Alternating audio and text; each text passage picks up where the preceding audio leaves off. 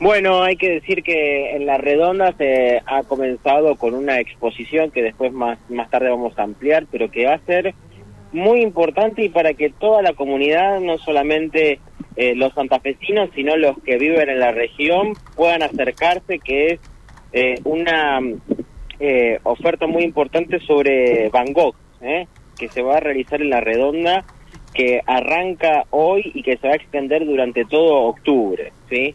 Eh, es muy interesante porque eh, va a tener, eh, por ejemplo, lugares en donde son escenas 3D, como para poder ver imágenes y todo referido sobre la obra de este artista tan importante que ha tenido justamente el arte universal, ¿no? Eso es un tema, ¿no? Que se ha desarrollado, que se ha presentado hoy y que ha tenido la presencia de la ministra de Educación Adriana Cantero y también el ministro de Cultura Jorge Yonch, eh, acompañados obviamente por la productora que trae eh, a, este, a esta obra tan importante y que 10.000 niños de las distintas escuelas de la ciudad de Santa Fe y de la región van a ir a ver esta obra eh, que va a estar ubicada en la parte central de la redonda por Salvador del Carril. Es un evento privado, supongo que los niños irán gratis.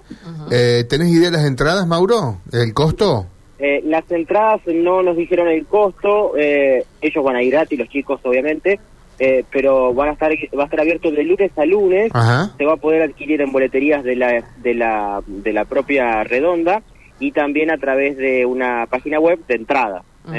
Se van a poder adquirir de esas dos variantes con eh, menores eh, con descuento, jubilados con descuento también.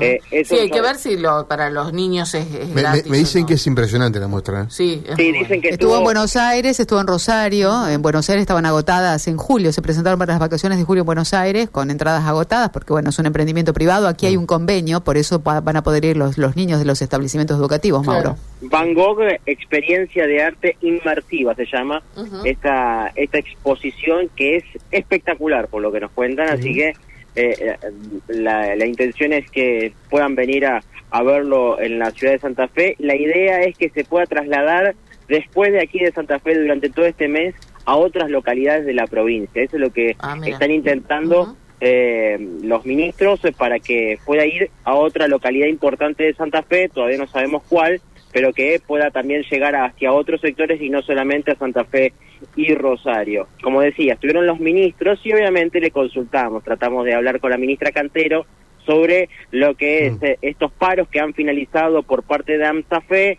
tras dos semanas de paros de 72 horas, ya la eh, reunión confirmada para el próximo lunes a las, en la mañana con los gremios, eh, con el gremio de AMSAFE, obviamente por este conflicto que todavía no cesa. Esto es lo que respondía la ministra Cantero sobre esta situación. Nosotros esperamos que tenga fin, porque, a ver, vamos a hacer un poquito de historia. Vinimos de una paritaria que había posicionado el salario de los docentes entre los mejores del país. En pleno cumplimiento de esa paritaria, eh, los gremios docentes deciden las medidas de fuerza del mes de agosto fueron convocados en septiembre, tal cual decía el cumplimiento de la paritaria que teníamos en camino y tuvieron una nueva propuesta. Esa nueva propuesta que tiene componentes pedagógicos muy importantes para las condiciones de trabajo que los docentes reclamaban y un componente salarial que sigue ubicando al salario santafesino entre los mejores del país, tuvo como respuesta la no aceptación de uno de los gremios y seis días más de paro. No obstante lo cual, la semana pasada el gobierno de la provincia volvió a convocar a AMSAFE a una mesa de diálogo. La respuesta fue no suspendemos las medidas de fuerza.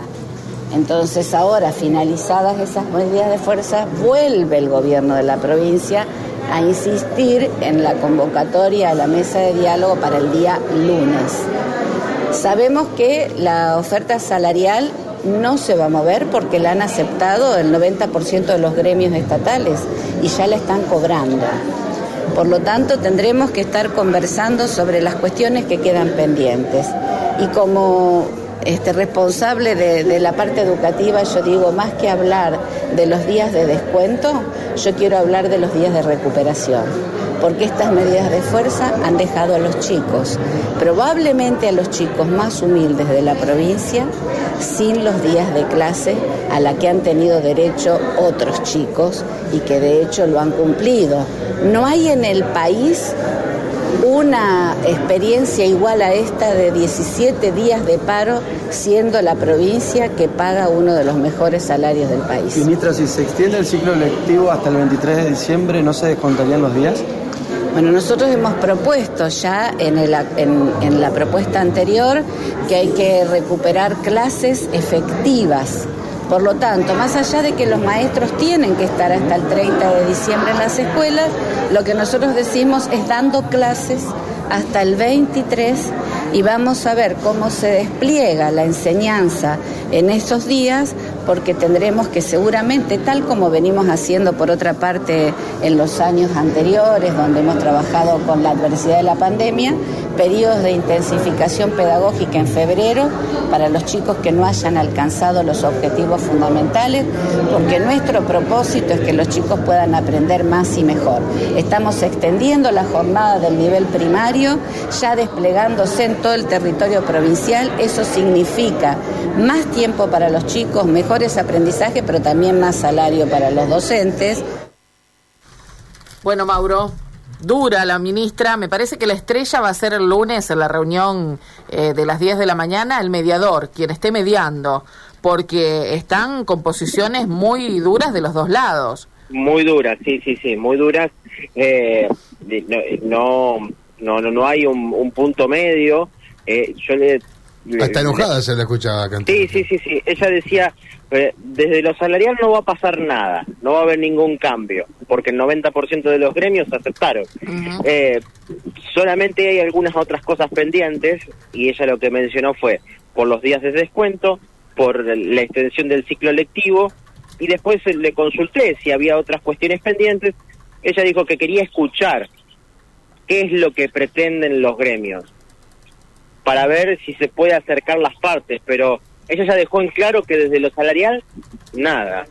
¿No? Entonces, bueno, creo que estamos en un marco de una reunión que desde el punto de vista previo no no no hay mucho acercamiento. De entrada se van a sacar chispas, después habrá que ver con, cuánto afloja cada uno, pero... Eh, el detalle sabe cuáles son las comas. Sí. Vos sacás una coma acá, la pones allá, disfrazas un poquito y y así vas a votar otra vez. Yo creo que aquí estamos hablando de una paritaria que tiene sus cuestiones técnicas propias de los docentes, ¿no? que, quizás por allí puede pasar y no de lo salarial, ¿no? Por eso. Bueno, ya sabremos el lunes cómo viene la mano. Sí, por supuesto. ¿Algo más, Mauro? Nada más, nada más. Está espectacular el día. ¿eh?